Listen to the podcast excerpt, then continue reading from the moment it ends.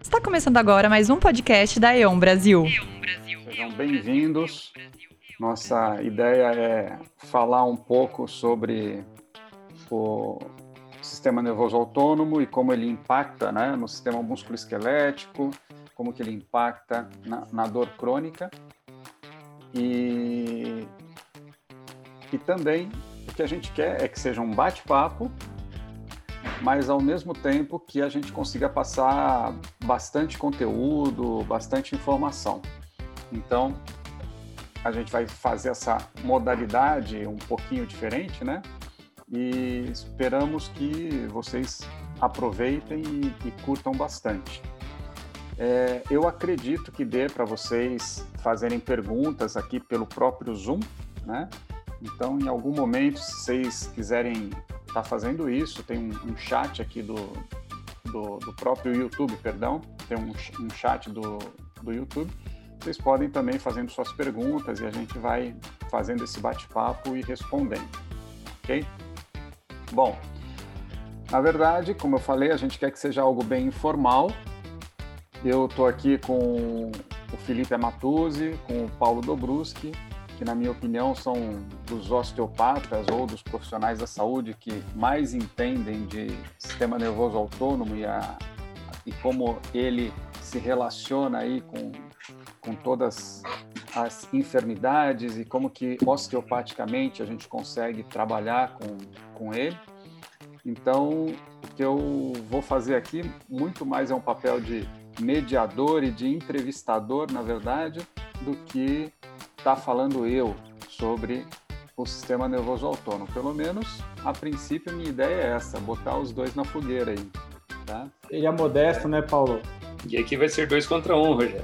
é, ele tá deixa ele. Vai te puxar para a valeta aqui, só. É, é. Então tá bom. Bom, o que eu vou fazer agora, gente, é compartilhar um pouquinho a minha tela com vocês para tentar só dar um, um início nessa conversa. Ainda tem muita gente entrando, que eu estou vendo que o número está crescendo aí direto, mas só para a gente começar a ter alguma alguma ação aqui, alguma conversa, tá? Então, eu imagino que vocês estejam agora vendo a minha tela e o que eu quero fazer aqui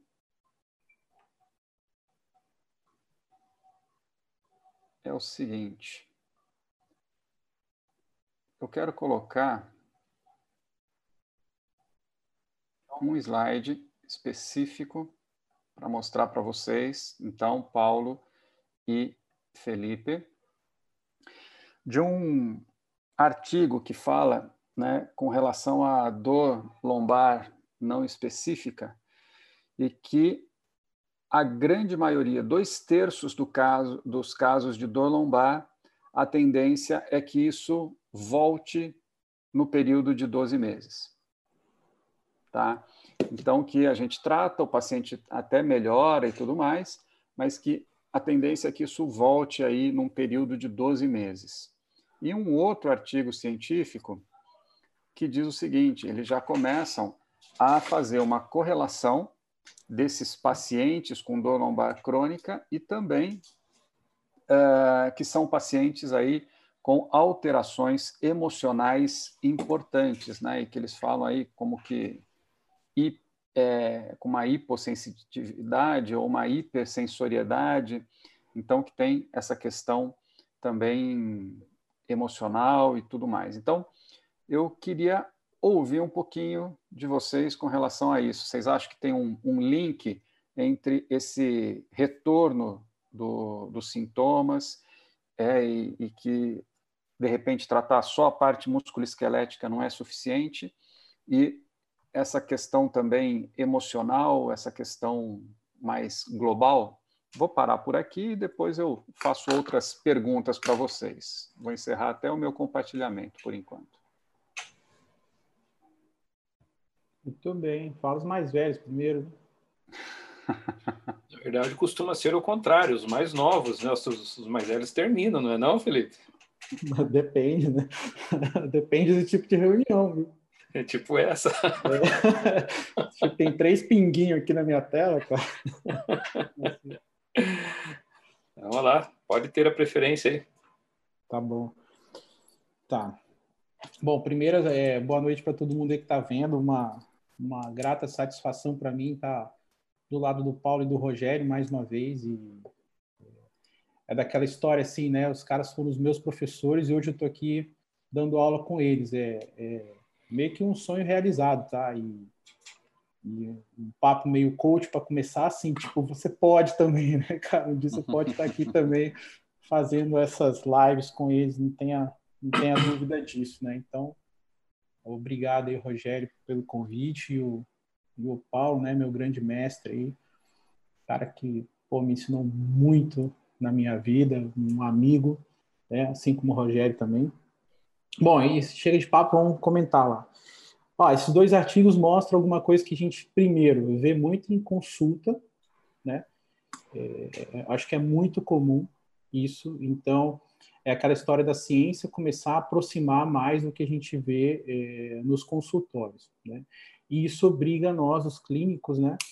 Todo mundo que é clínico também se voltar para o lado científico. Então, assim, é, não é mais aquela coisa de estudar, ah, se um detalhe do detalhe. Então, então, cada vez mais estudando coisas assim que também é relevante para a prática clínica, né? Uhum. E, e, cara, o problema voltar, eu costumo até falar muito para os alunos isso, é recorrência, recorrência do problema. Quer dizer, é, se a gente pensar em saúde num conceito dinâmico, de adaptação da pessoa ao meio ambiente, que é, tem tudo a ver né, com o, o sistema neurovegetativo, em, em algum ponto essa adaptação está falha. A gente possivelmente retirou sintoma, melhorou uma certa qualidade de vida, etc. Né? E, mas a gente não conseguiu enxergar o ponto que está falha da adaptação ao meio ambiente. E aí, quando você entende bem o neurovegetativo, ele pode dar é, belíssimas pistas de onde você tem que mexer, ou nem, às vezes nem é com você, né? da onde tem que partir a regulação daquilo. Às vezes é alimentação, às vezes é atividade física, às vezes é o emocional mesmo também, né? Então essas coisas, no final das contas, elas começam a se misturar e às vezes você já não entende nem de onde está a coisa mais. Então, é, eu entendo muito assim que essas essas recorrências elas acabam vindo por uma uma falha de adaptação aí ao meio. E aí a partir disso, você tem que investigar cada pessoa, examinar cada um e e tentar ver o que cada indivíduo na sua situação, no seu contexto, acaba mostrando, né? E eu acho que o sistema neuro, neurovegetativo, né, o SNA, o nervoso autônomo, ele é assim uma belíssima porta de entrada para você entender assim como está as situações, né? Porque é, eu acho que a gente focar só no sistema musculoesquelético assim para quem atende pacientes com dor crônica, com dores lombares que não melhoram, é, excluindo esses pós-cirúrgicos, a gente tem que recuar a função dele, o paciente está com dor. É, se a gente pensar só no sistema musculoesquelético, assim, nosso tratamento está fadado a isso, né?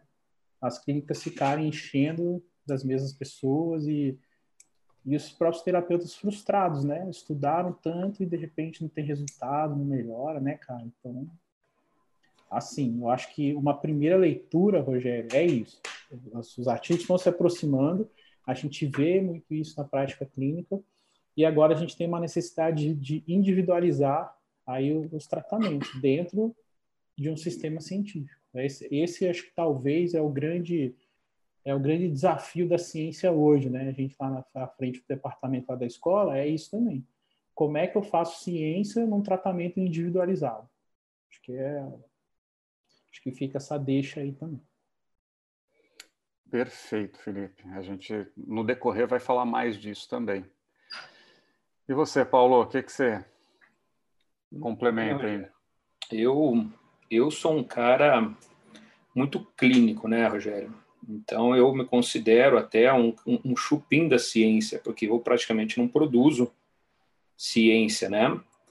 E, por exemplo, eu, eu vi um artigo como esse primeiro Se colocar que em 12 meses é, é comum ter uma recaída, a um princípio, eu creio que a única coisa que esse artigo me traz é uma fundamentação científica, porque quem trabalha com consultório há muito tempo sabe que os nossos pacientes eles não vão lá, você não faz um, um tratamento para o paciente em que isso cola e ele nunca mais tenha o problema. Na verdade, ele tem ali é, já um, um, um, traço, uma cicatriz, algo que faz com que ele tenha uma sensibilidade e, e, obviamente, que a depender de como ele use o seu sistema, ele vai acabar sentindo novamente, né? É, o tratamento, eu penso assim, ó, quando você vai atender alguém, talvez até por isso o sistema nervoso autônomo fez tanto sentido para mim, é, a forma com que você recebe o seu paciente, você já está atendendo ele, você já está tirando ele de um meio, às vezes, agressivo para um meio menos agressivo. A forma com que você toca o seu paciente é uma forma de você trabalhar com ele, é, você já está tentando modular todo esse sistema, né, Rogério? E fazendo com que a pessoa tenha mais tranquilidade, diminua um pouco a liberação de, de, de substâncias que não são tão boas ficar no corpo do paciente tanto tempo. Isso acabou fazendo muito sentido para mim, né? A questão do sistema nervoso autônomo. Então, o que eu vejo assim é você analisar o paciente num contexto muito maior do que apenas o sistema musculoesquelético, isso é fundamental. Não, não vem, se você for trabalhar principalmente com dores crônicas, independente de qual seja, é, você está fadado a um insucesso se você pensar que uma manipulação, uma técnica stretch, ou seja lá o que for, focado só no sistema musculoesquelético, vai trazer um ganho e principalmente que você permaneça por muito tempo. Porque esse sistema ele já está alterado, tão, já está tão sensibilidade, está tão alterado que muita coisa ele começa a ter extremamente multifatorial, né? Então, muitas vezes até a questão musculoesquelética desse paciente já tem um certo equilíbrio, um certo controle, mas ele, como o Felipe falou, a alimentação está deficitando ele, o ambiente em que ele vive está deficitando ele. E aqui também cabe, eu acho que deixar bastante claro, de que tem, tem coisa que não vai ter como a gente corrigir. E, e, muitas vezes até a gente entender alguém que vive num ambiente extremamente agressivo e não tenha como se livrar desse ambiente agressivo, a gente saber que é um paciente em que a gente tem que trabalhar realmente com a melhor de qualidade de vida dele, mas não com o objetivo de eliminar 100% de algum tipo de dor, porque o ambiente é muito tóxico, né? Para esse uhum. tipo de paciente. Então, eu tenho aqui na minha cabeça, sempre quando eu analiso um paciente, é, eu tenho meio que uma sequência, em que primeiro eu vejo se tem uma questão estrutural específica que possa estar envolvida com esse, com esse problema, e obviamente faço o trabalho estrutural, até mesmo porque tenho uma formação de fisioterapeuta seguida de osteopata, e, e foco muito na questão do equilíbrio desse meu paciente, das aferências que estão chegando ali. Segundo, eu tento ver o que esse cara viveu, que possa ter a ver com essa situação, que seriam como se fossem gatilhos que facilmente fazem com que o sistema dele reaja de uma forma muito rápida. E depois eu vejo como ele vive. Então, se eu tenho mais ou menos esses três níveis, eu já consigo fazer um, um, uma abordagem bem ampla no meu paciente. E seriam praticamente três pontos a serem observados aí, né? Uhum, perfeito. Muito bem. Bom, gente, antes de eu, de eu continuar, eu só quero mostrar para todo mundo, como eu falei que é um, uma primeira conversa informal, que sem combinar, viemos os três de camiseta preta e cada um com um motivo diferente. Então lá, mostra aí a Matuzi. Símbolo. E da Escola de Madrid, ó. Uhum. Eu tô aqui com a minha Osteopath. e acabou que a minha é uma meio estilizada aí também, de osteopatia. Muito legal. Mas vamos lá. Bom, eu acho que é bem, bem legal isso que vocês falaram. Paulo, fazendo um gancho agora com o que você falou dessa questão estrutural e tudo mais, é, eu acho que eu vou, vou até abrir uma outra imagem aqui, que eu acho que talvez possa ajudar principalmente quem está quem está aqui acompanhando a gente, né? Viu, Rogério? É normal, tem um delayzinho, tá? A gente fala, aqui eles vêm um pouco depois. É, não, eu sei, mas eles vão. Pra, eles estão assistindo na, na, sequência deles. A íntegra deles, é isso. É, a gente está assistindo na nossa. Então, vamos lá. É, vou colocar aqui. E primeiro essa imagem que eu acho ela simpática, né? Até roubando o termo, simpático. É, que a gente fala bastante dessa coisa, né? Do simpático, parasimpático, simpático com o sistema, com, com estado de luta-fuga, o parasimpático com repouso. Então, como se fosse uma coisa assim totalmente dividida, como se um acontecesse separado do outro o simpático relacionado à parte vertebral, parasimpático relacionado ao crânio sacro, né? É, às vezes a gente vê uns esqueminhas desse tipo aqui, ó, que como se fosse essa coisa também do luto ou fuga e o repouso, então como se fosse uma balança, né? Ou a pessoa está simpática, ou a pessoa está parasimpática e ponto final. E eu queria que vocês falasse um pouquinho disso antes de eu, de eu jogar uma outra imagem também que, que me veio na cabeça que para mim faz muito sentido.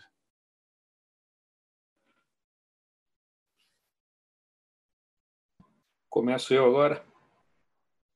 Vai lá, Paulo. Muito bom, Rogério. É, muito bem, Rogério. Esse daqui é um, um, uma questão fundamental de sistema nervoso autônomo, né? Primeiro de que é, indo um pouquinho para frente, se você me permite um pouquinho aqui, até trazer um pouquinho, o simpático, aqui se colocou uma, uma imagem simpática, mas o, o, o, o, simpático do, da onde veio o sistema nervoso autônomo, ele tem uma conotação completamente diferente, né, Rogério? Porque é bom, é, bom, ver... é bom falar, é legal. Isso, porque o simpático, ele teoricamente não é simpático, né? Ele é o Dr. Fuga. Ele veio do, do, do da, da, situação de que o Claudius Gallin, quando estava dissecando lá os, os, cadáveres, ele viu que tinha um sistema que criava simpatia, um nervo que causava simpatia entre os sistemas. E daí que cunhou-se todo esse nome de simpático. E aí ele não, não, não sabia exatamente qual era a função, ele só disse que criava simpatia, daí veio simpático e via que tinha algo que era ao lado, que devia o parasimpático, né? O sufixo de para. Então é bem interessante. Eu, pelo menos, gosto de saber um pouquinho disso, que me ajuda a entender um pouquinho mais todo esse processo. E principalmente ver que um cara lá, nas antigas lá, que não tinha é, é, informação nenhuma, conseguia ver coisas que se a gente olhar num cadáver hoje, a gente não consegue identificar isso com uma certa clareza, né? E esse cara aí já tinha uma clareza absurda de, de coisas que estavam por vir. São talvez as, as possíveis viagens no tempo aí, né? Que, que a gente tem pessoas fora do tempo. Uhum. Muito é. bem, Eugênio. De forma geral, o que acontece com relação ao sistema nervoso autônomo, que a gente tem, se a gente fosse realmente dividi-lo, como você falou, a gente teria funções muito específicas entre simpático e parasimpático, porém eles nunca agem isoladamente. Você nunca vai estar num simpático completamente ativo com um parasimpático completamente inativo que você não teria freio, tá certo, para as reações simpáticas. E o grande problema é que o simpático, ele é o turbo do seu corpo, ele pode lesar, ele pode machucar as pessoas. Então é muito importante quando você tem uma atividade simpática, você também tem uma atividade parasimpática um pouco mais alta. E quando você está bem preparado para as situações, você consegue ter um controle muito bom entre esses dois sistemas. OK? Agora, é certo que durante o dia, durante a luz do dia, a gente tem uma tendência a ter um tono simpático um pouco acima do, do parasimpático. E durante a noite, pelo menos em algumas fases dela, a gente vai ter um tônus parasimpático um pouco mais elevado que em relação ao simpático.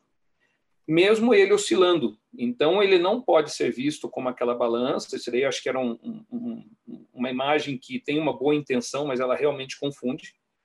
É, e ela tem que ser um, um, processo muito mais gradativo de, de oscilação desse sistema, né? E, e quanto mais oscilar, mais mais interessante ele é, mais saudável ele é, né? Então, ele realmente não age de forma isolada, ele age em conjunto. E quanto mais eles agirem em conjunto, mais saudável você é, mais reserva você tem, mais capacidade de lidar com o estresse você tem, né?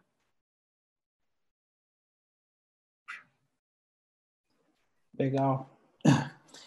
É, é, revivendo meus momentos de aula aqui, né? Escutando os dois falar, cara, muito massa. É, e, poxa, eu, é, eu, eu, aprendi isso com o Paulo mesmo, né? Eu acho que ah, essa questão de você ter um alto e outro é, inibir o outro, assim, isso é, é, é, meramente didático e didático errado, porque você dá essa didática e depois você tem que desconstruir ela. Então começa com uma coisa assim. Mas isso vem também, Paulo, você falou isso, eu me lembrei muito quando eu fazia lá o doutorado na UNB e começava a querer falar sobre o sistema é, nervoso autônomo com os pesquisadores, neurocientistas lá, e eles praticamente desdenhavam, assim, não, isso aqui é simpático no tofuga, a gente mede o parasimpático nos ratinhos se ele, se ele faz cocô se não faz. é uma coisa assim, se dá estresse, não dá, então é, é, algo realmente assim que a própria ciência básica, né, que eu acho que assim é uma das primordiais que a gente tem, né, para a gente chegar aqui, ela estuda talvez ainda pouco, né? O próprio artigo do Spinoza que saiu aí recentemente falando que os outputs sacrais são simpáticos, né? E aí ficou essa confusão e tal, e é e não é. Enfim, o, o, a verdade é que eu, eu acredito que o, o sistema, a gente sabe muito pouco dele ainda. A gente sabe alguma coisa. Mas por que a gente sabe muito pouco ainda? Isso, assim, é uma, é uma reflexão para nós, né? Para todo mundo que está assistindo aí Cara, tá cabeçada assistindo, massa.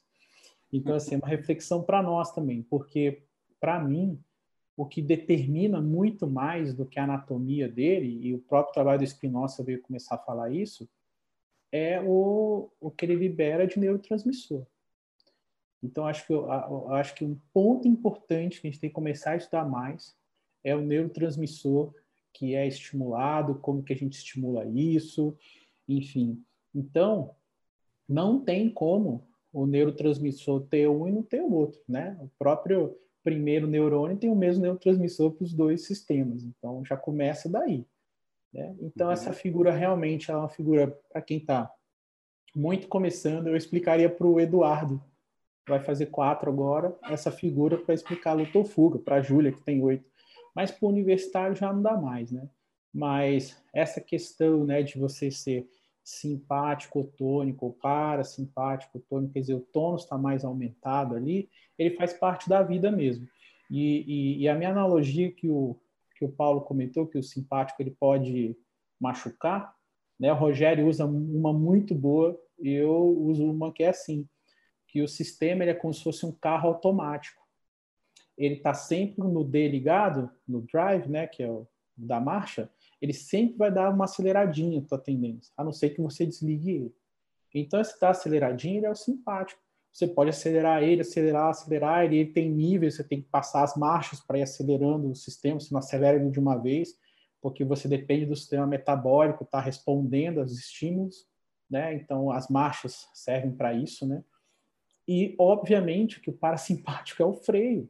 Então, é o que o Paulo falou, não adianta você correr demais com o carro não ter freio você perde estabilidade, você bate, você se machuca, você morre, né? E, literalmente, tem um ataque do coração, qualquer coisa assim, né? Então eu gosto de usar muito essa analogia. Então não adianta um carro bom sem o freio tá bom, né? Então parasimpático é o freio. Da mesma forma que você talvez já tenha acontecido com você, comigo já por pura distração, você sair do carro com o freio de mão puxado. De repente está andando com o carro, o negócio está devagar. E não vai, né? O carro não vai. Então, é, eu entendo muito por esse lado, assim, né? E, e, eu acho que a primeira coisa assim, que a gente tem que tirar essa impressão de todo mundo que está vendo, cara, hoje isso é, é isso, porque é, já não é o que a gente pensa há muito tempo. Há muito tempo. Acho que essas imagens têm que começar a ser pouco a pouco ficar na história, assim, né? Olha, se pensava assim, agora a gente sabe que é mais ou menos assim.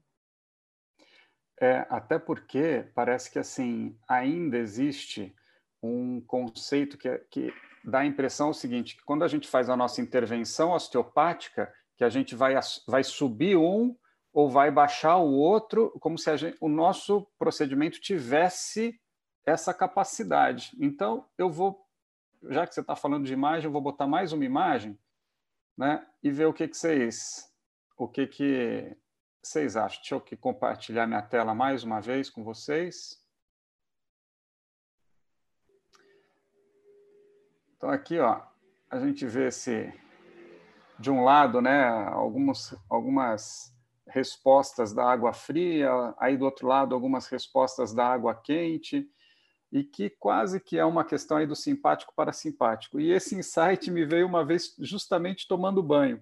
E foi justamente por isso que eu comecei a, a, a, pensar. É aquilo que o Paulo chama do, do ócio criativo, né, Paulo?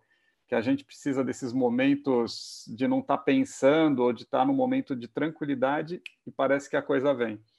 E veio aí no, no chuveiro. Então. Insights, né, Rogério? Os insights, exatamente. Nossa, produtivo. E daí o, o insight que eu tive no chuveiro foi o quê? Que de repente a gente tem aí uma linha como se fosse água quente, outra linha como se fosse água fria, tá? E fazendo essa comparação aí com o simpático para simpático, né?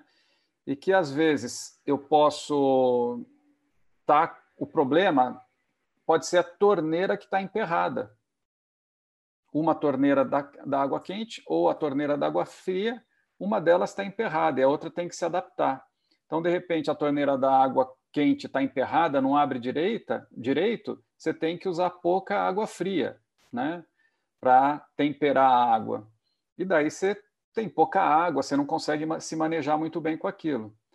Mas de repente, se a torneira ela está travada com a água muito fria, você também vai ou passar frio ou a água quente tem que acender demais e vai gerar aí um, um gasto aí das reservas autonômicas, né? Então, é como se fossem sistemas complementares, dinâmicos, né? E que podem ser acionados também independentemente um do outro, um tentando aí ajudar ou acompanhar o outro. E é, osteopaticamente, falando em termos estruturais, essa coisa do manipular, o que eu vejo é que a gente consegue simplesmente desemperrar a torneira. Ou seja, a gente consegue que a vértebra não esteja mais, entre aspas, emperrada, ou que a base do crânio, o sacro, não estejam mais emperrados, ou seja, que não tem essas barreiras físicas. Mas daí, evoluindo um pouquinho com essa ideia, eu me dei de cara com uma propaganda disso aqui, que eu adoraria ter em casa. Imagina Isso que eu perguntar se não era o seu lá. Pô, quem dera, né? Mas que daí, o que, que acontece? Além da torneira que pode emperrar, a gente tem um sistema aí inteligente, que é o sistema, vamos dizer, que controla, que você fala lá, olha, eu quero tanto de temperatura e tanto de volume de água, né? Então você tem um sistema inteligente que pode dar problema, você tem a torneira que pode dar problema, e às vezes você tem até a saída d'água lá, o caninho que pode também entupir, né? Então, não adianta você querer, às vezes, fazer uma manipulação vertebral se a questão é, é superior, né? Então, só queria fazer essa analogia maior, dar esse, essa imagem para vocês, porque agora eu queria ouvir de vocês um pouco a parte mais neurofisiológica mesmo de tudo isso, como que vocês veem, se é uma boa imagem, se não é uma boa imagem, e como que vocês extrapolam tudo isso.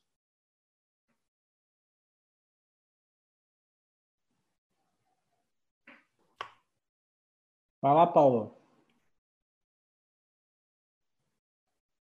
Tá bem. Já que você não quer fazer uma troca aqui, vamos lá, vou de novo, eu começando aqui. Muito bom, Rogério. Cara, uma analogia sensacional que você fez ali, né, cara, de, de, de, água quente, água fria. Eu acho que funciona muito bem realmente a gente fazer esse tipo de analogia para que a gente tenha uma noção um pouquinho melhor de como tudo isso funciona. É, porém, o que eu vejo com relação a essa analogia, e gostaria muito de, de, de até de pedir a opinião de vocês com relação a isso. O grande lance do sistema nervoso autônomo, Rogério, ele não é eferente. Né? A gente uhum. vê o eferente, mas ele é o aferente, né? Então, eu não sei como é que a gente colocaria isso ali na, nas, nas torneiras, por exemplo, porque as torneiras estão mandando a informação e a gente tem que pensar muito é na aferência, né? Uhum. Então, o que, o, que, o que, que eu vejo o sistema nervoso autônomo? Primeiro, é, ele começa com o simpático, tá certo? O parasimpático ele é um processo evolutivo e, e reativo.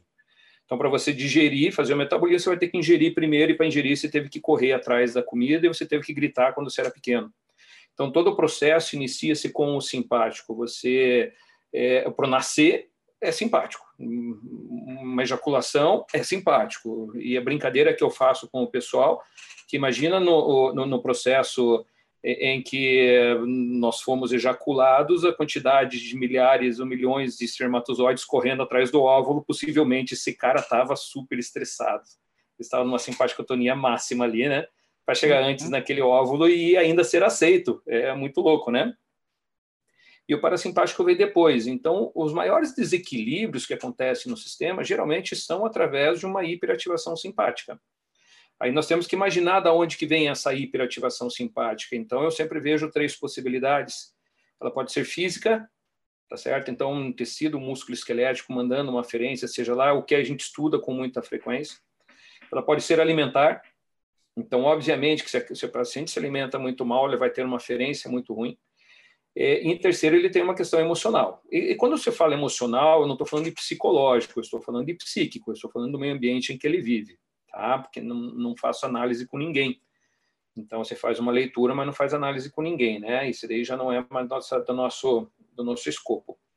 Então eu gosto da analogia, funciona muito bem para você entender que os dois trabalham junto, porém me parece que tem alguma coisa um pouquinho anterior que seriam as aferências. Então o que eu digo bastante é trate a aferência aberrante. E, e, ainda o que eu coloco, Rogério, é que quando você tem uma aferência aberrante, daí a metáfora que eu faço, é porque naquele metâmero em que está recebendo essa informação existe uma torneira aberta.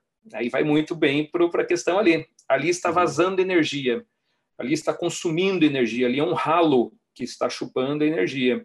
E obviamente que aquela situação, aquele metâmero, aquela região ali vai acabar se fragilizando com relação ao seu tempo.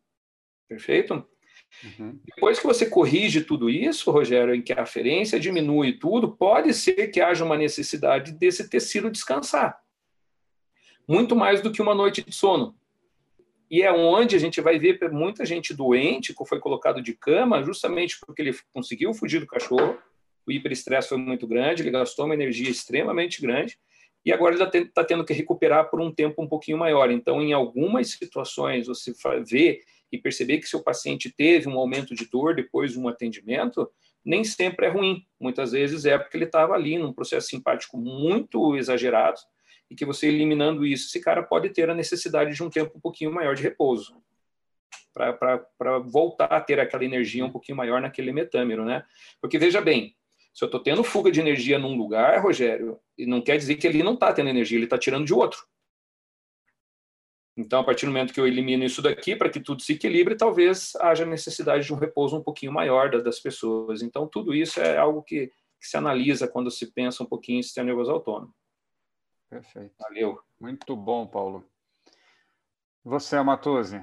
Cara, é, eu, assim, eu concordo muito com o Paulo sobre a questão das aferências mesmo, né? Eu acho que o teu modelo é muito bom se a gente conseguisse é, dar uma incrementada. Por exemplo, vou dar um exemplo da aferência, talvez.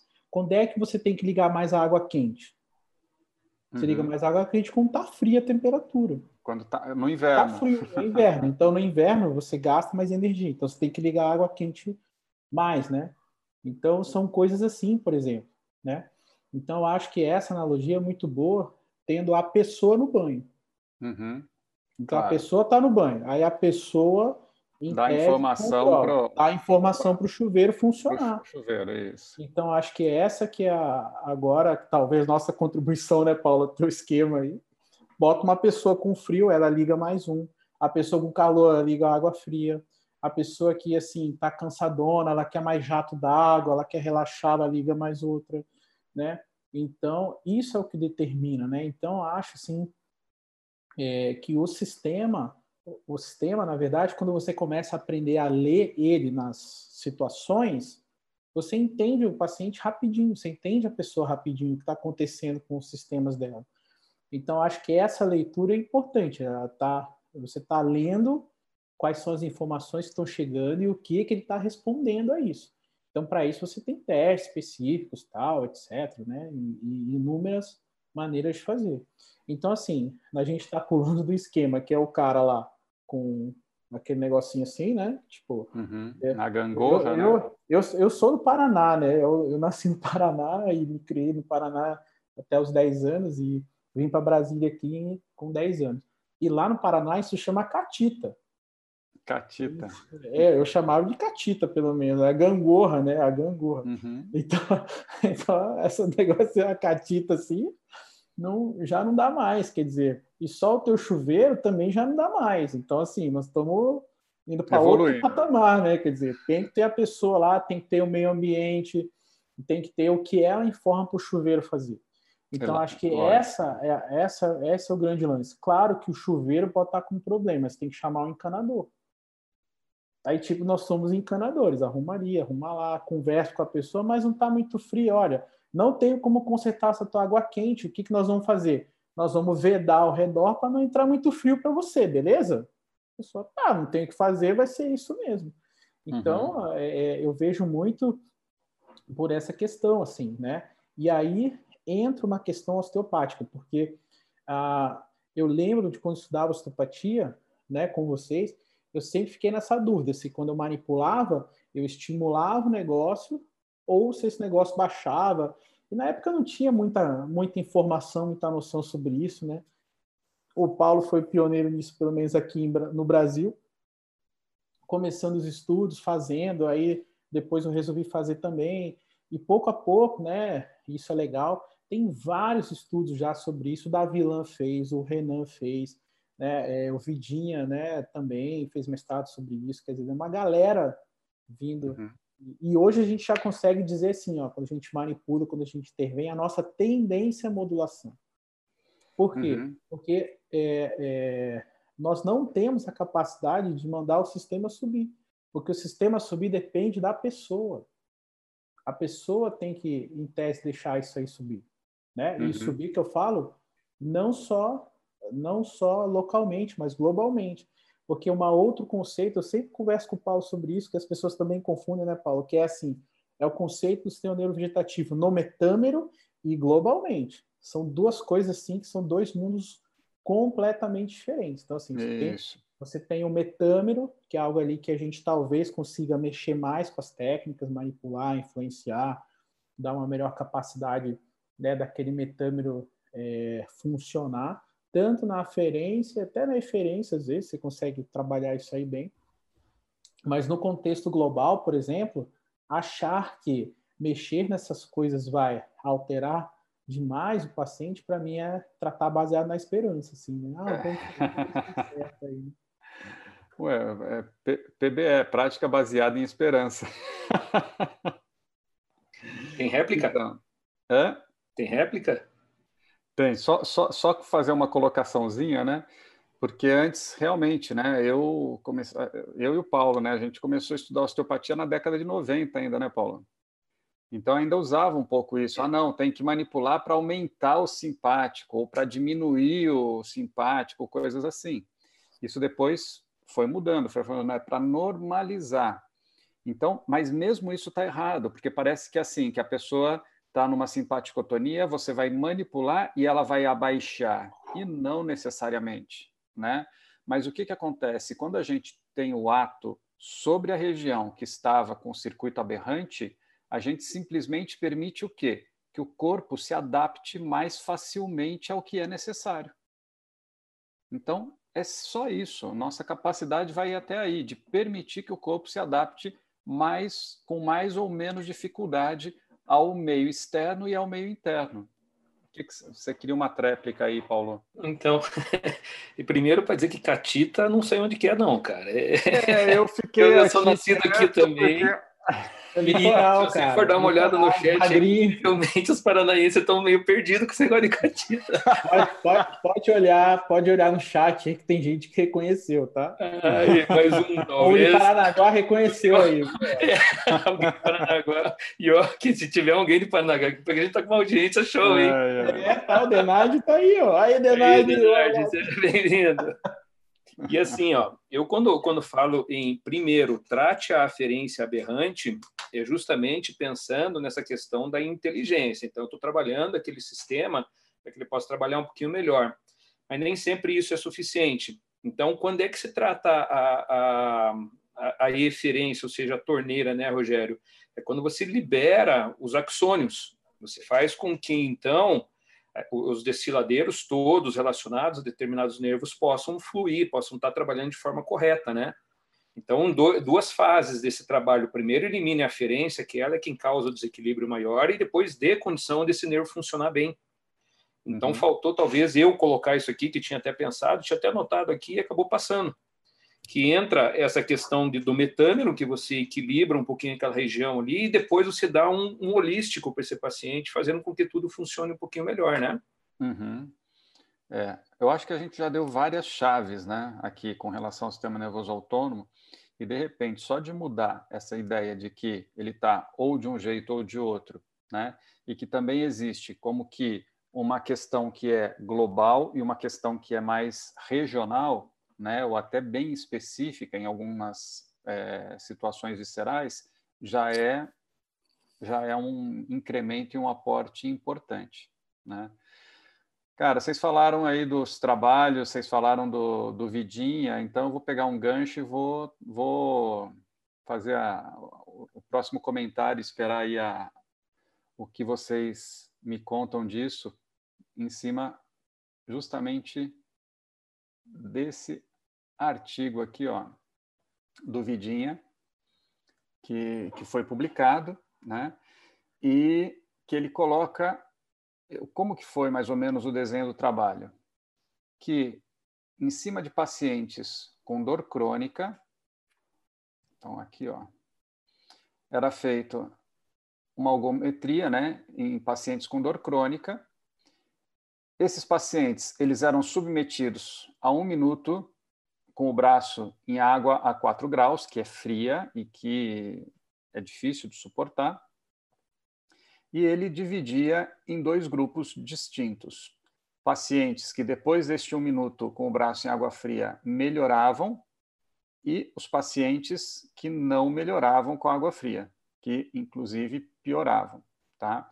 E isso já é validado por alguns artigos que eles dividem entre pacientes que têm dor crônica com sensibilização central ou sem sensibilização central, porque não necessariamente por ter dor crônica vai ter aí, é, é, não necessariamente essa dor vai ser, vai gerar essa sensibilização central. Mas daí também, o que, que ele acompanhou com o trabalho dele? Que esses pacientes que tinham a sensibilização central eram pacientes que tinham alteração da variabilidade da frequência cardíaca, né? Então, pacientes que tinham baixa atividade parasimpática. Ok?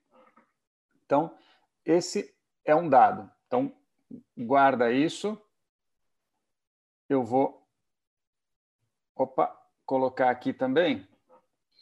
É, essa questão do, de como que esse, esse, isso acontece um pouco no corpo, né? Então, que a gente sofre um estresse que chega no organismo que pode ou não afetar os tecidos corporais, então pegar uma via, vamos dizer, periférica, aí, desde os receptores, a, passando pela medula, tronco, mesencéfalo, até chegar no sistema límbico, ou, às vezes, pode ser um estresse simplesmente psíquico ou emocional, que vai direto para o sistema límbico, mas independente de onde está vindo a via, chegou ali, ele vai ativar tanto a parte é, é, autonômica quanto a endócrina. Então, uma resposta endócrina via hipotálamo, hipófise e córtex suprarrenal, com liberação de glicocorticoides, ou então uma, é, através do sistema límbico, alteração do sistema simpático, chegando aí à medula suprarrenal, liberando é, epinefrina, norepinefrina, e tudo isso bombardeando o organismo. E que a partir daí, o que acontece? Esse organismo ele fica com uma menor capacidade de suportar um novo estresse. E isto progressivamente. Ok? Então, o trabalho do Vidinha, falando dessas coisas. Só um minutinho aqui.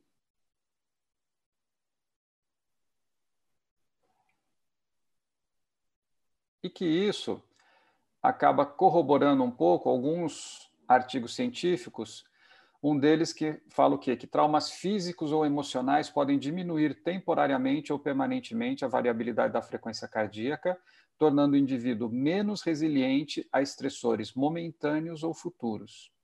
e que, em contrapartida, elevado tônus vagal pode ser um marcador indireto da capacidade individual em responder eficazmente a um estressor de modo a atingir uma recuperação adequada a partir dele.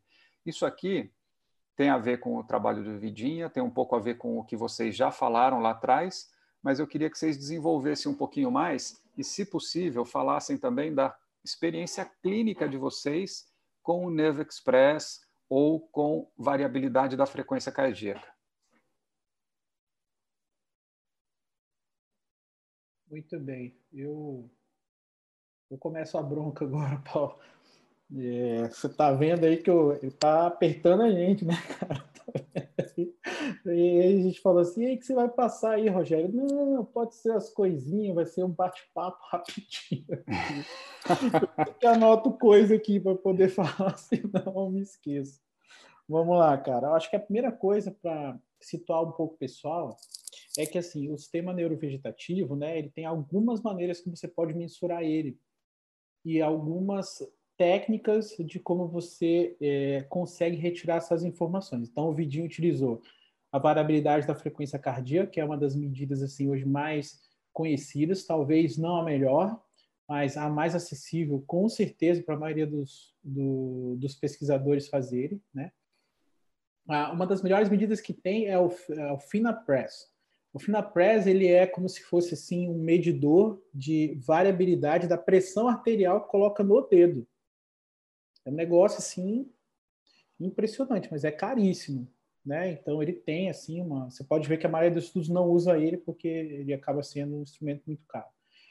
E aí o Vidinha no artigo ele acabou utilizando uma forma de estressar o corpo que é conhecida e já se sabe a resposta. Então isso é importante, tem inúmeras né? Uma utilizada muito na clínica, né? É o ortostatismo, tá deitado, fica em pé, você tem que ter uma resposta ali já conhecida, né? Respiração profunda, enfim, tem inúmeras, né? O próprio é, Neve Express diz isso e eu vou deixar essa, a, parte do Neve Express para o Paulo. Né? Não vou falar dele, não. O Paulo tem muito mais experiência que eu com ele. E aí o seguinte, cara, é óbvio, né? A, a questão de você estar tá com essa sensibilização central aqui, né, ou não, ele está intimamente ligado à tua capacidade né, é, do sistema neurovegetativo. Se a gente pensar lá que no sistema nervoso central eu tenho um dos maiores neurônios locais, que é aquele locus coeruleus, né, que é um núcleo lá do tronco encefálico, né, do, lá que fica, se, se não me engano, lá numa fonte, no mesencéfalo, certo? enfim, que ele é um grande produtor de catecolamina, e você ter isso aí como dor crônica, ele inibe muito a ação do primeiro neurônio parasimpático. Então, obviamente, né, aquilo começa a ser um grave problema que você acaba minando a tua capacidade de responder os estímulos somente com o parasimpático. Então, assim, a reserva começa a ficar mais baixa porque você está gastando. Lembrando o meu exemplo lá do motor do carro é o motor do carro que, em vez de fazer 15 por litro, ele está fazendo 8, 7 por litro. Autonomia menor, ele gasta mais, ele estressa mais, então, e é isso que ocorre. O carro fica mais nervoso, às vezes o giro dele, em vez de estar um pouquinho abaixo de mil, ele está lá, aquele carro que é que está assim, quer dizer, está desregulado, né? E isso é legal, porque isso começa a mostrar mecanismos.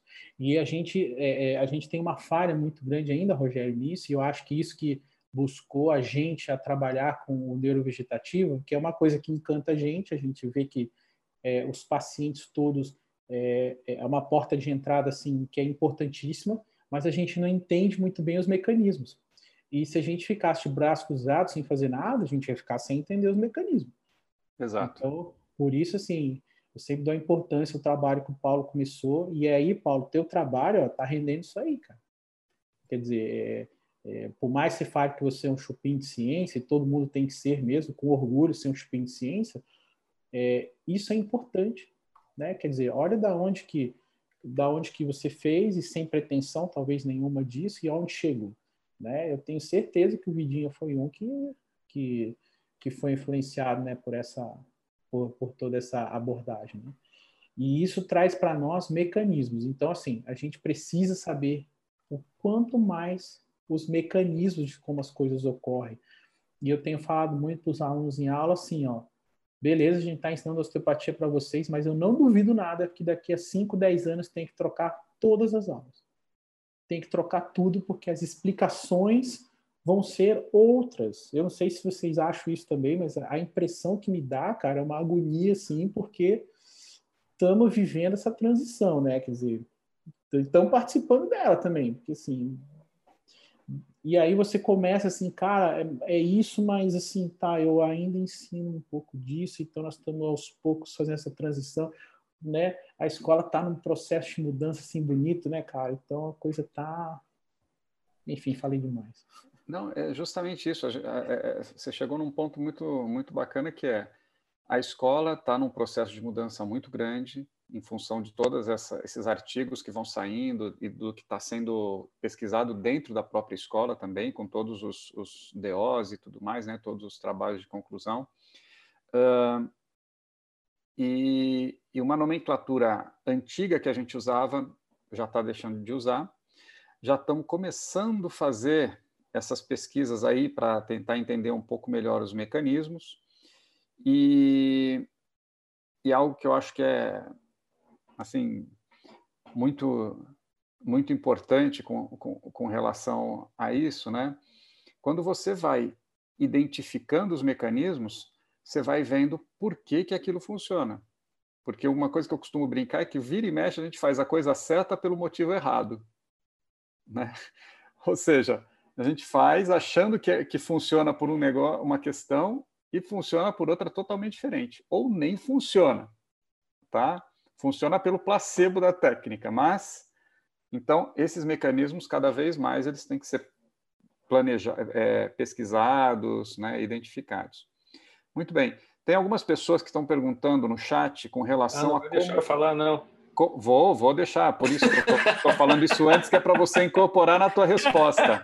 Ele quer que você responda mais coisa, tá? Tipo assim, não basta só. É, não, não, é que você vai ver que dá, dá para incorporar. Mas assim, dicas práticas, Paulo. Depois que você identificou que o cara tá com não não está conseguindo, não está com uma boa entrada parasimpática, né? Como que você faz para identificar isso e o que que você faz com esse paciente? O que que você indica para ele? Sou eu, né? Nossa, Isso. Rogério, o negócio é o seguinte, cara, é, o, o trabalho do, do Vidinho ali, né, cara? É, então ele colocou com sensibilização central e sem sensibilização central. O que quer dizer? Que esse cara está tendo um, um, um, processo de interpretação de dor muito ruim, perfeito? Então ele está com um processo lá, talvez não está tendo uma boa inibição top-down, e daí está fazendo com que essa pessoa tenha um, um processo maior, ou seja, ela se sente agredida a mais Aqui que está o grande lance, Rogério. Lembra que eu falei que tudo começa com o simpático? Na verdade, é tudo mesmo. E o simpático tem a ver com relação à sobrevivência do indivíduo ou da espécie com relação a processos agressivos. É, é, tem a ver com movimento, tem a ver com coisas rápidas para que ele resolva toda a situação. Se alguém está, de uma certa forma, recebendo uma agressão há muito tempo, seja ela psíquica, seja ela física, seja o que for, ela vai ter maior dificuldade, que ela tem mais essa entrada. E aí vai entrar o que o Felipe colocou lá, você vai bombardear determinados neurônios no tronco encefálico que não deixa o parasimpático chegar. O parasimpático, Rogério, é ele quem faz o engajamento social. Então, eu vou até utilizar este termo de engajamento social, que ele tem, quem, quem colocou esse termo foi o cara que você citou no segundo artigo ali, que foi o Isso. Stefan Porges, ah, okay? o... que é da teoria tá. polivagal. Então, aquele artigo que você colocou ali é exatamente dele. Então, o vago é quem consegue fazer esse processo de controlar o simpático. Só que se você está recebendo muito processo simpático, você tem uma tendência a fazer com que ele entre menos. Porque você está no, no, no, num modo de ação agora de reação. Você não está no modo de repouso. Então, a partir do momento que eu não consigo controlar, eu não tenho esse engajamento com o que está me afetando, com o que está me agredindo, é, a tendência do meu corpo é me pôr para movimento, só que isso daqui chega um momento que não tem mais esse movimento. Então a pessoa começa a ter os processos de dores crônicas envolvidos com essa situação. Então o que, que eu faço com relação aos meus pacientes que não estão entrando bem no parasimpático? Elimine o simpático. Volta para o início lá. Você tem que eliminar a aferência aberrante. O que está aferindo esse cara?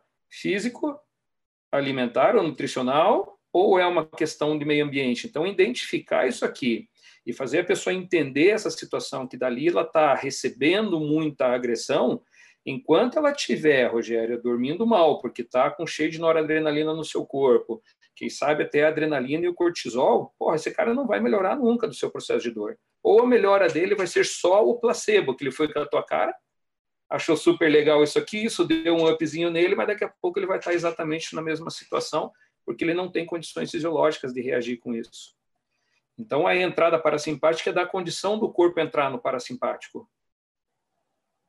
Uhum. Beleza? Isso faz muito sentido, né? Assim, dando uma, um complemento nisso, porque os estudos, a grande maioria deles, né, Paulo, eles falam assim, a dificuldade que você tem com técnicas que aumentem o parasimpático, principalmente de osteopatia. Então, assim, só para você ter uma noção, eles medem isso a partir de uma entrada simpática. Então, por exemplo, você está lá deitado, né? O, trabalho do Gilles, por exemplo, que é o mais clássico. Estudantes deitados. Quando colocam ele em pé, sei lá, em 60 graus, mais ou menos isso, tem uma entrada simpática. Aí o osteopata ia lá e fazia a intervenção. Aí nisso é que ele via a entrada. Então, essa história do freio, como eu coloco, ela é importante, porque se o carro está parado, você pode apertar o freio que não adianta nada. Às vezes o carro está com o motor fundido, você aperta o freio, não funciona o carro, percebe? Então, assim, é, a nossa capacidade maior de modulação, ou de estímulo, ou de tentar influenciar, é, aí você pode usar o termo que você quiser, é de fato simpático. Né? Essas entradas são importantes. Aí tem gente que estimula isso manipulando, tem gente que estimula isso passando exercício físico do HIIT, passando exercício físico assim. Tem gente que é, trabalha com isso, trabalhando com alimentação, né? Manda o cara comer tal coisa, manda o cara comer tal coisa, manda ele tirar é, alimento A, B, C ou D. Aí manda o cara né, ir dormir. Poucas atividades assim, elas vão aumentar o parasimpático. E normalmente, quando tem é coisa como meditação, yoga, são coisas que o cara volta muito mais para dentro, para a percepção interna dele, para autoconhecimento e tal, essa coisa toda, do que propriamente de alguém chegar lá e mexer nele. Então, acho que um dos primeiros passos, sim, só para dar o gancho para você, é assim: o que, que é o nosso papel? É a gente tentar eliminar o máximo dessas aferências que a gente puder orientar o cara adequadamente, que outras coisas estão ferrando ele também nessas aferências, e estimular esse conhecimento próprio. Assim, olha, cara, você precisa agora sim, sabe? Tá? Eu acho que isso a gente começa a fazer um trabalho bonito com as pessoas. E a gente está deixando de falar de tratar do sistema, né? Uhum. A gente a gente está deixando de falar de tratar de questões e de tratar das pessoas, né? Eu acho que isso aproxima a gente enquanto ser humano deles, né? E isso faz com que a nossa missão mesmo, enquanto profissionais, ela chegue num, num, num padrão assim que eu, eu nunca imaginei que ia ter, porque para mim eu sempre ia reabilitar um cotovelo, um braço. Eu uhum. nunca pensei que ia chegar em, em, um nível de entendimento assim, né, para poder ajudar as pessoas nisso, né? É isso aí. E, e, uma coisa que é importante também, e às vezes é, é aquilo que eu falava do fazer o certo pelo motivo errado, né? Muita gente acha que assim, ah, vou meditar porque com a meditação minha mente vai ficar mais tranquila. Ah, vou fazer yoga, vou fazer tai chi porque isso vai não é isso, porque o nosso cortical, ele tem uma influência baixíssima sobre o límbico e sobre o, o reptiliano, sobre o cérebro límbico e o cérebro reptiliano. Não adianta você chegar e falar assim: ah, agora eu vou parar de gostar dessa pessoa e começar a gostar daquela, né? Você não domina o teu o teu o teu cérebro límbico dessa forma. E a mesma coisa também você não consegue chegar e falar assim, ah, agora para a frequência cardíaca ou diminui a frequência cardíaca, né? Então, na verdade, não é quando você faz essas práticas, não é uma questão mental, é uma questão de você praticar o corpo e o corpo começa a enviar aferência, é, é, modificar o tipo de aferência corporal que está indo para o cérebro reptiliano e, e depois para o resto. Né? Então, é, a, é o praticar o corpo de uma outra maneira, praticar as aferências de uma outra maneira. Né? Bom, gente, eu estou aqui adorando ouvir vocês. Eu vou fazer mais umas colocações. Caraca, já passou quase uma hora e dez desde que começou. Eu achava que tinha passado uma meia hora, mas vamos lá. Compartilhando mais um pouquinho as telas aqui. Eu lá queria... vem, lá vem, Paulo. Segura aí, pega a caneta e papel aí. Agora Não, eu Vocês vão ver que assim, o que eu vou falar é, vai totalmente em direção ao que vocês já falaram e vai dar uma, acho que uma deixa bacana para vocês aprofundarem um pouquinho mais, que é a questão dessa esse modelo de interdependência regional, né, que que tem atualmente, que fala de uma dimensão musculoesquelética, uma dimensão somato-visceral, uma dimensão psicossocial, uma dimensão neurofisiológica. E que uma dimensão afeta a outra de maneira muito importante e que, de uma certa forma, o sistema nervoso autônomo ele perpassa por todas essas dimensões. E que quando eu tenho o meu sistema nervoso autônomo, que ele tem uma boa capacidade de adaptação, ou seja, tanto ir para o simpático como para o parasimpático, se eu tenho uma alta capacidade de adaptação, eu tenho homeostase e essa homeostase me leva para a saúde. Compensação, se eu tiver uma baixa capacidade de adaptação, eu tenho uma carga alostática que se instala e essa carga alostática vai levar para uma alostase, alteração tecidual, sintomas, patologias, etc. Ok? Mas que, como vocês bem disseram, e por isso que eu falei que é algo que vocês já colocaram, isso pode estar vindo, de repente, de um acidente de carro, isso pode estar vindo de uma agressão emocional, isso pode estar vindo de uma questão de hábito, ou uma comida, ou não dormir, ou sedentarismo, né? E também de todas as respostas neurofisiológicas que acontecem no corpo, ok? E que às vezes as pessoas ficam tentando assim, ah, não, é tudo da cabeça, tudo é, é cabeça. Outra que fala, não, tudo é o corpo. Daí outra que fala, não, é tudo sistema nervoso central só, né? e que eu fico. A minha sensação é daquele jogo de é, pedra, papel e tesoura, né? Que não tem. Joquepô. Um Joquepô, que não tem um que, na verdade, é o que ganha de todo mundo, né? Mas que sempre um pode estar tá afetando o outro, um pode estar tá subjugando o outro. Então, assim, não, não tem o, um único que é a estrela, um único que é o que produz tudo. Pelo menos essa é a minha sensação. Eu queria ouvir de vocês o que, que vocês sentem o que, que vocês percebem. Muito bem, Rogério.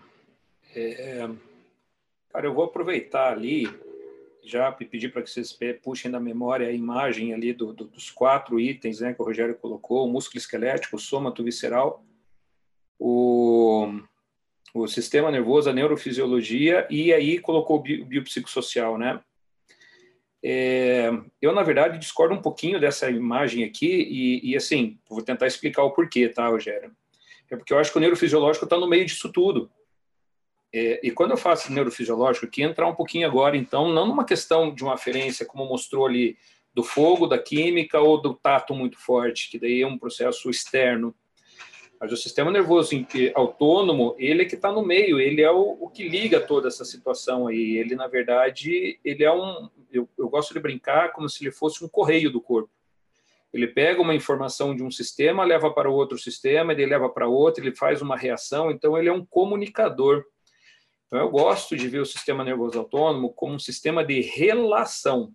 Então é ele que faz com que se relacione os sistemas então, por exemplo, se você está com uma pressão alta, vão ter alguns receptores, é, vários receptores, que vão mandar uma informação, e essa informação de volta é o sistema nervoso autônomo quem está fazendo. Se você está com pH alterado, você vai ter quimioceptores que vão fazer essa informação. Se você tem um receptor que está muito estimulado, ele vai fazer uma informação que vai trazer uma resposta. Então, isso tudo é muito sistema nervoso autônomo. E quando a gente coloca o biopsicossocial aqui, Rogério, a gente pode ver com relação. Isso tudo que eu falei agora é meio ambiente interno. Então, eu tenho meus sistemas internos que estão no meio do sistema nervoso autônomo mandando essa informação para a tal da neurofisiologia, e aí tendo uma resposta. Agora, é, eu, eu, eu tenho que entender que o meu sistema todo ele foi desenvolvido para que me mantenha enquanto indivíduo e enquanto espécie. E para que eu me mantenha enquanto espécie, eu tenho que me relacionar com o meio. Então, o meu sistema nervoso autônomo, ele também é o responsável por pegar essas informações externas e fazer com que o meu corpo reaja. Então, se há uma informação externa que é agressiva a mim, eu vou ter que reagir luta ou fuga ou me fingindo de morto, e isso tudo quem vai fazer é o meu processo de sistema nervoso autônomo. Se há um processo do meu meio externo que tem a ver com a reprodução, vai fazer com que eu mude a minha postura para chamar a atenção da, da possível da, da, da, possibilidade desse processo reprodutivo. E são coisas que a gente nem imagina. E quem está fazendo isso é todo o sistema nervoso autônomo. Então, até eu sugiro para quem gosta um pouquinho desse assunto, estude um pouquinho os arcos branquiais. Então, você vai entender quando você fala que a mentira está na cara, de que não tem como mentir, e aí vai lá assistir o Light to Me entender de onde que o cara traz todas essas, essas situações.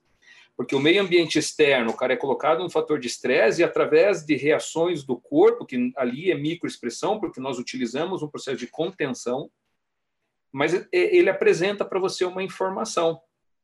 Então, quando você vê um, um, um, desenho como aquele ali, ele é muito é bem explicado nesse sentido, de da gente novamente colocar ali tudo dividido, mas ele está tudo embolado numa coisa só, né?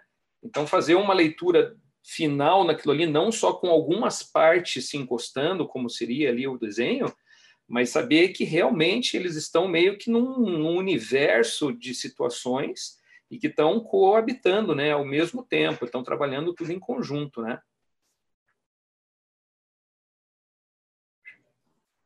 Cara, legal, né? Eu, eu já sofri muito com o Paulo esses bullying, viu? Das, das coisas faciais já, cara. É, é, na época ele fazia muita análise e tudo mais. E, e assim, cara, é um craque nisso, né? E, e, e, cara, eu concordo muito, assim, eu acho que no esquema ali, ele tinha que ter um SNA ali, com um monte de seta ligando para todo mundo.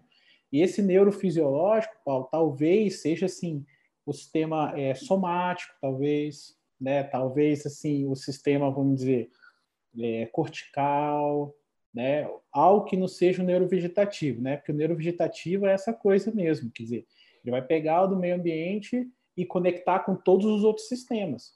Então, assim, né? É, eu, eu, costumo dar esse exemplo também, né? Que o neurovegetativo, é, não falo que ele é o carteiro, mas eu, eu falo que ele é um dos comunicadores, né? Principais mas ele é aquele sensor de pressão que fica lá na caldeira do, da fábrica que apita lá o computador central da fábrica. Eles são esses sensores aí, quer dizer, então ele tem esse papel assim muito importante nisso, né? Claro que ele por si só ele depende do sistema metabólico, ele depende do sistema hormonal em alguns pontos, né? A reação, a gente fala muito de fuga, uma coisa simpática, mas não tem hormonal para ver, você não reage. Se você não, não tiver hormonal junto ali, a coisa não sai, né? Porque é, por não, vai, não vai conseguir acessar todos os metâmeros de uma vez.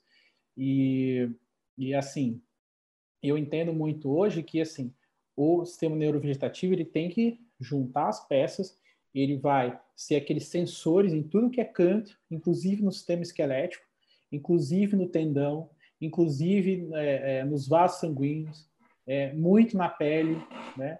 Então, assim, tudo tem sistema neurovegetativo, em tudo, em tudo, em tudo, em tudo. Então, ele muito mais ele acaba recebendo as coisas, né? E, e, e levando para o computador central processar, e ele ajuda, e aí é que vem a sacada.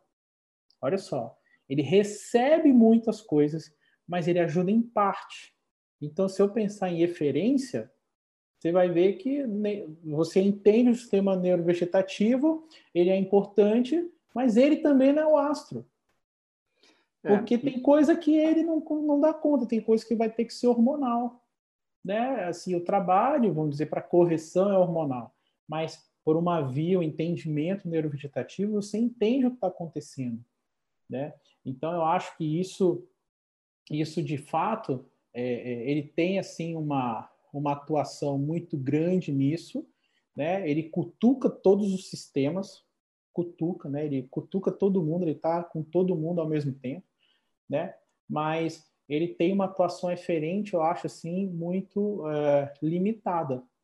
Tanto é que, assim, né, vários de outros processos que ocorrem, por exemplo, crescimento. Crescimento é um processo, portanto, mas tem uma descarga hormonal enorme.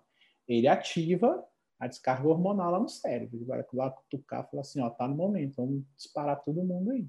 Mas ele depende muito também do metabólico, ele depende muito da alimentação. Por exemplo, aí a pessoa come e aí o que ela come não produz o neurotransmissor.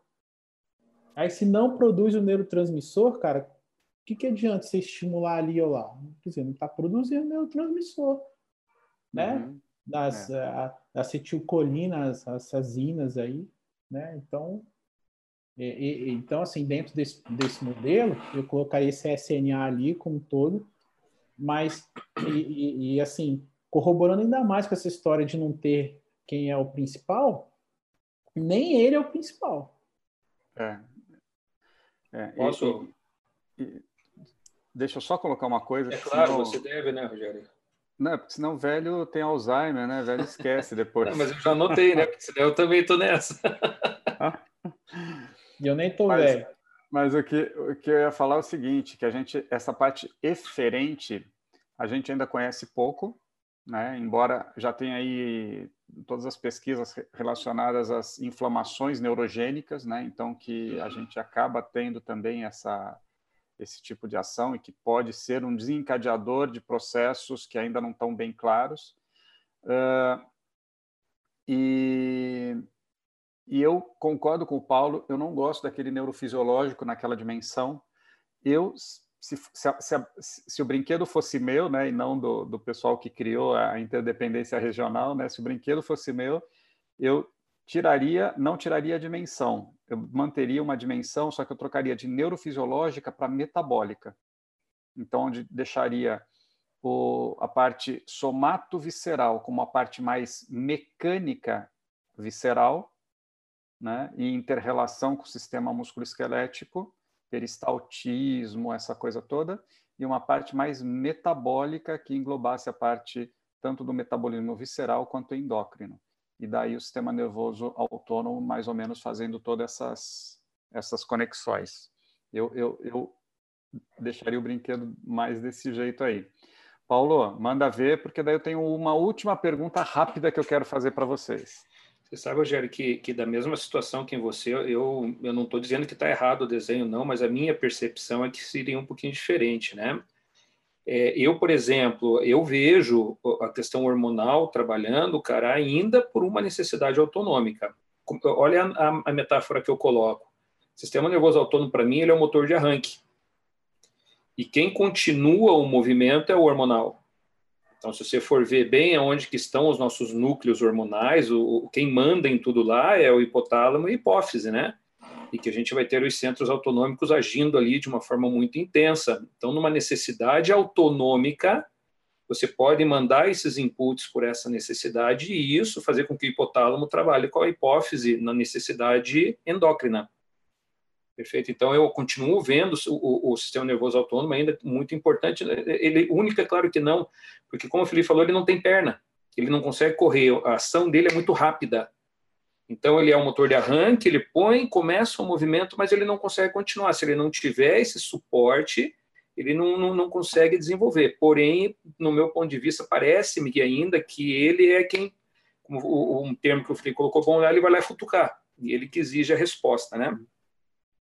Agora, é claro, não existe um único sistema que é o mais importante, né? Você tem um sistema autônomo, mas você não tem um sistema de locomoção, você não, não, você não, não comunica com o meio, você não se movimenta e você não se alimenta. Então, se você for ver muito bem, não é que é o mais importante, é um cara que tem uma ação que move muita coisa, né? Mas, obviamente, que ele está num contexto em que todo o sistema é de extrema importância. Então, por exemplo, novamente aqui, eu estou pegando os ganchos do Felipe Lílico, voltou a falar um pouquinho de comida, é, o quanto é importante o processo de comida até para que o sistema nervoso autônomo funcione bem. Então, na nossa primeira infância, que é quando a gente tem maior processo de mielinização, quem não teve uma boa alimentação e não teve condições de fazer bons repousos para fazer uma boa mielinização do sistema, não vai ter engajamento social. Então, aqui, se você for ver muito bem, é, é, não, não, não, eu acho que talvez o, o, importante não é a gente colocar como mais importante, mas é entender no contexto como o cara que empurra todo mundo para funcionar. E aí todo mundo tem o seu grau de importância nisso tudo aí, né? Uhum. Valeu. Muito bem.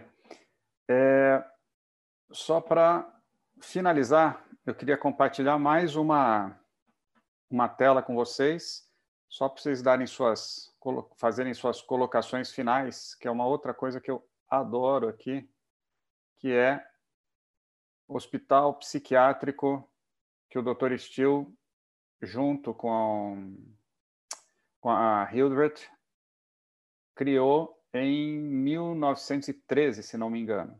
Naquela época que os hospitais psiquiátricos faziam lobotomia, faziam é, contenção de presos, eletrochoque, isolamento, o tratamento osteopático que ele chamava, né, estava baseado em alimentação orgânica, atividade física, é, hidroterapia, conversas, arte terapia e o tratamento manual osteopático. E foi interessante porque depois que eu fui para Kirksville, que eu fui entender muito essa diferença entre tratamento osteopático e tratamento manual osteopático. Tratamento manual osteopático, o que a gente faz na maca, e tratamento osteopático, tudo que a gente faz além da maca. Então, eu queria que vocês colocassem um pouquinho aí da sua, das suas práticas clínicas com relação a isso. O que, que vocês trabalham com os pacientes, principalmente fora da maca?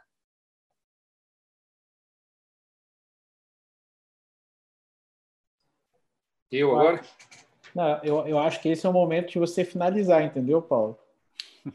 né? Acho que agora é acho que vale muito isso, né? E bom, é, eu, eu acho assim que uma das coisas que a gente vai aprendendo ao longo do tempo, eu aprendi muito isso com vocês, né? E, e repasso isso aos alunos hoje também e vejo na pele hoje que é a importância de você assim é, tirar de você essa história que é você que trata as pessoas, né? Eu acho que isso está acabando para mim, né? Eu ajudo, dou o máximo ali que eu posso, faço a minha parte, etc. E principalmente a gente também tem uma ação muito de professor aqui na, na consulta, né? Você explica, você ensina, você quase pega na mão ali para fazer junto. Só a gente só não faz junto assim com ele, né? E e eu, pela minha própria vivência, assim, né, passei a me cuidar mais também, acabei mudando muitas coisas nisso, né, até para até para mostrar para eles o quanto é possível fazer isso, né, quando você quando você quer mesmo, quando você faz, né. Então, de fato, hoje eu acabo mexendo muito menos nas pessoas, muito menos mesmo, né, e e acabo conversando muito sobre esse tratamento osteopático, né? E o tratamento manual ele acaba ficando realmente muito em segundo plano e indo em questões assim chaves, né? Você vai aprendendo o que faz mais diferença para aquela pessoa e principalmente, tá, gente? Guarda essa para vocês. Não é só para aquela pessoa, é naquele momento, porque você trata os momentos também e não só os problemas. Você trata os momentos. Tá? Você trata o momento daquela pessoa que ela está na sua consulta, né? E, e tratar o momento não quer dizer que você consegue extrapolar isso para frente. Você só extrapola isso para frente quando você consegue trabalhar com a cabeça dela, né? E isso, uma coisa que eu aprendi muito com o Paulo foi a questão dos três cérebros lá, que cara, aquilo, putz, assim, como você consegue trabalhar as pessoas com isso. E, e, aí, no final das contas, é isso mesmo, assim. Sem essa, sem essa questão de você entender bem sobre dieta, entender bem sobre exercício físico, sobre questões é, é, né, do pensamento com as pessoas, o seu trabalho fica limitado, mesmo sendo um osteopata. E aí vai diferenciando osteopatas de outros osteopatas. Aqueles cara que manipula, tira a dor e sai feliz da vida. Seria a dor do paciente, ó, tô, tô felizão, tal, né? E sendo que, né, ele talvez não enxergou essa essa maravilha que está na nossa frente, essa oportunidade maravilhosa de é, fazer diferença na vida de cada paciente. Muito bem, cara. Assim, a gente vê, obviamente, que quer queira, quer não, o Felipe começou fazendo um, uma apresentação dele ali, né? E, e, e, pegou muito do que a gente vinha falando já. E claro que não tem, a gente não, não, não, não, não discorda em nada, né? Então a gente vê que realmente é, é, legal, realmente, puta, bate lá dentro da gente ver o quanto a gente conseguiu impactar a vida das pessoas, inclusive dos nossos alunos, assim. Então, é, primeiro, cara, uma das coisas muito difíceis que foram para mim, é, antes de falar do estilo, ah, então termino com falando alguma coisa do estilo, é, é tirar a capa do super-herói, que é o que o Felipe falou. O, o, o, quando eu comecei a cair na real do que o que eu faço é tão pouco com relação ao que o paciente faz por ele, é, é, foi duro para mim, porque eu tinha uma questão egóica muito envolvida e eu acreditava que era eu quem, quem fazia a diferença na vida dos pacientes. E, na verdade, o que eu vejo, o que eu faço, é fazer o paciente entender um pouquinho o seu problema. Então, com relação ao que eu venho estudando, sistema nervoso autônomo aí, durante esse, esse tempo todo, é, eu, venho, eu venho tentando me entender e, e o impressionante é como eu não me conhecia. E como eu ainda não me conheço, me pego em situações ainda o quanto eu tenho reações que não quero ter, que eu já tenho na minha cabeça que não quero ter e ainda as tenho. E venho trabalhando muito todas essas informações aí. E, e, o que eu tento fazer com os meus pacientes é mais ou menos isso, Rogério. Eu tento fazer com que o paciente entenda um pouquinho qual é a sua característica, como é que é, como é que ele reage aos estresses que estão fazendo mal para ele, para que ele possa olhar de fora o que está acontecendo e se entender um pouquinho melhor. Eu concordo completamente que o tipo de melhor tratamento que tem, ele não é o passivo, ele é o ativo, o paciente quem é realmente o responsável pela sua cura. Só que se ele não entende o processo, ele não executa. É simples assim. Então, quanto mais ele entender, maior a chance dele realmente tornar um tratamento ativo é nesse sentido que eu tento usar muito o sistema nervoso autônomo para nos processos com o meu paciente, né? Muitas vezes só com algumas perguntinhas marotas e esperando o sistema reagir, como alguns de vocês já devem ter visto.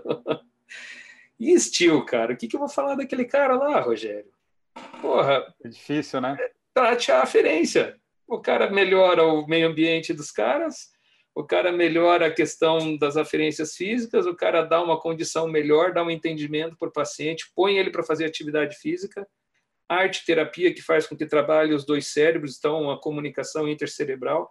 Cara, ele faz um puta de um trabalho aí, pô, vamos seguir. É, na verdade, eu, eu não criei nada, eu só estou fazendo o que ele lá já disse, né? É. E e no fundo, no fundo é isso, né? A gente adquirindo pouco a pouco essa, eu diria, de mais não é, não só são não só, não só cabelos brancos vêm, né? Vem a maturidade também. E a gente vai caindo bem nisso que você falou, Paulo, que a gente vai se dando conta que não é simplesmente fazer um tratamento, como o Felipe falou também, né? Chegar lá, manipular, melhorou a dor, uau, tá vendo como eu, como eu sou bom, né? E sim a gente começar a entender o que, que seria um estado de saúde, um estado de equilíbrio, né? Saber que nem sempre a gente vai conseguir chegar com o estado de equilíbrio do, do paciente, infelizmente, por mais que a gente é, gostaria, porque é, o paciente ele tem que ser o protagonista, né, do tratamento dele. Ele tem que ele tem que falar eu vou melhorar e esse cara aí na minha frente vai me ajudar e tem que ser diferente do que a gente sempre fez, né? Ou seja, aquela coisa, eu vou curar o paciente. Né? Então, esse cara vai se curar e eu posso tirar umas barreiras aqui e ali e indicar uns caminhos, mas, mas a peteca é dele, a bola é dele, né? Então, conforme a gente vai aprendendo isso e aceitando isso, né? Porque é tão, tão gostoso a gente se sentir é, Deus, né? A gente sentir que a gente que está fazendo as coisas, né? Então, eu acho que conforme a, a, coisa vai acontecendo, a gente vai vai se dando conta disso tudo. É, só para fechar e daí, se vocês, por favor, quiserem complementar, é, tem uma coisa assim de eu, eu lembro da daquela arte japonesa do arco e flecha, né, do Kyudo, e que o mestre ele dizia o seguinte: quando você vai disparar uma flecha, você não pode ser nem a, a pessoa que dispara a flecha, você não pode ser o arco, você não pode ser a flecha e você não pode ser o alvo. Você tem que ser tudo, né? Tudo tem, você tem que estar, tá, tem que, você tem que sentir essa conexão de tudo. E também pensando numa frase do Jung que ele dizia que quando você for cuidar de um ser humano, esqueça todas as técnicas, esqueça todo, tudo que você sabe e seja apenas um ser humano. Né? Então, acho que é um pouco isso, a, esse caminho de quanto mais a gente se conhece, mais a gente conhece o outro, quanto mais a gente tenta entender o mundo, entender de música, de arte, de, de tudo, mais a gente cresce enquanto pessoa e mais a gente entende essa pessoa que está sentada na nossa frente. E talvez nesse momento a gente consiga pegar esse monte de informações científicas e pensar as coisas que de repente se encaixam para aquele paciente especificamente que está na nossa frente. Então, é, é um quebra-cabeça, é um jogo de detetive, é um trabalho de alma. É... Ser osteopata não é só saber técnica, eu acho que é um estilo de vida. Então, deixo aí para vocês é, finalizarem o que vocês têm para dizer, que já são oito e meia, tá?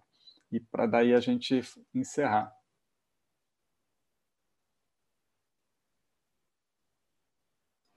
Ah, cara, eu só tenho a agradecer poder estar aqui, né? Assim, é... Cara, são meus mestres, meu. Falar o quê?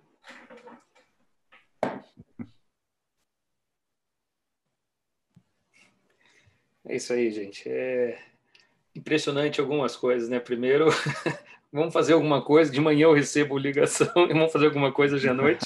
vamos e como é que é, e, não, deixa comigo. E o cara foi lá, oito e meia termina, é impressionante, cara. E eu achava que eu era bom nessa questão de horário aí, você realmente é foda, Rogério. Porque eu já falei que você... muito bom, cara, eu tenho muito a agradecer, Rogério, eu tenho muito a agradecer aí o Felipe, cara, muito bom, cara, poderia, a gente podia ficar conversando muito tempo. Eu preparei algumas coisas, eu, eu, eu não usei porque estava indo sensacional do jeito que estava ali, mas eu pensei em dividir tela, de fazer algumas coisas, eu pensei em trazer o tricérebro, porque acho que é algo muito importante, mas, cara, rolou demais. Então, Rogério, obrigado, Felipe, obrigado, cara, aprendi muito com vocês, de novo, para variar, cara, na verdade, qualquer conversa de bar nossa, eu converso, eu aprendo muito, viu? E é isso aí, cara, fique uma hora que achar que deve, aí me convida aí de novo. Eu estando à disposição aí, pode saber que eu tô junto nessa, cara. Valeu então, tá aí, brigadão e obrigado para todo mundo aí, né? Eu não eu sei vou pedir esse... acompanharam, ah. mais. É, não dá para saber exatamente quantas pessoas pegaram algum pedaço tal, mas a gente teve picos de audiência aí de 410 pessoas, né? Mas eu acho que o, o número não é tão importante. O importante é, é o tanto de, como que eu posso dizer, de envolvimento que cada um tenha tido, né? E que cada um possa se transformar em função do que foi falado aqui. Eu já já assim, já entrei um e saí outro dessa dessa videoconferência, porque esses dois aí são são outro nível, né? Os caras são vocês perceberam. Então, é, gente, se vocês quiserem que esse papo continue num outro momento, bota aí no chat, quero de novo, quero, quero saber mais, conforme for a gente faz outro. Nós estamos programando também outras é, atividades desse tipo, com outros temas, né?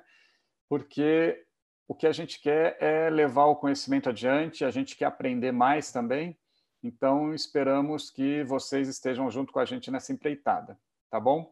Obrigado, Paulo. Obrigado, Felipe. Foi sensacional. Obrigado ao pessoal que, que acompanhou. E até a próxima. Tá bom? Valeu, gente. Vou encerrar aqui.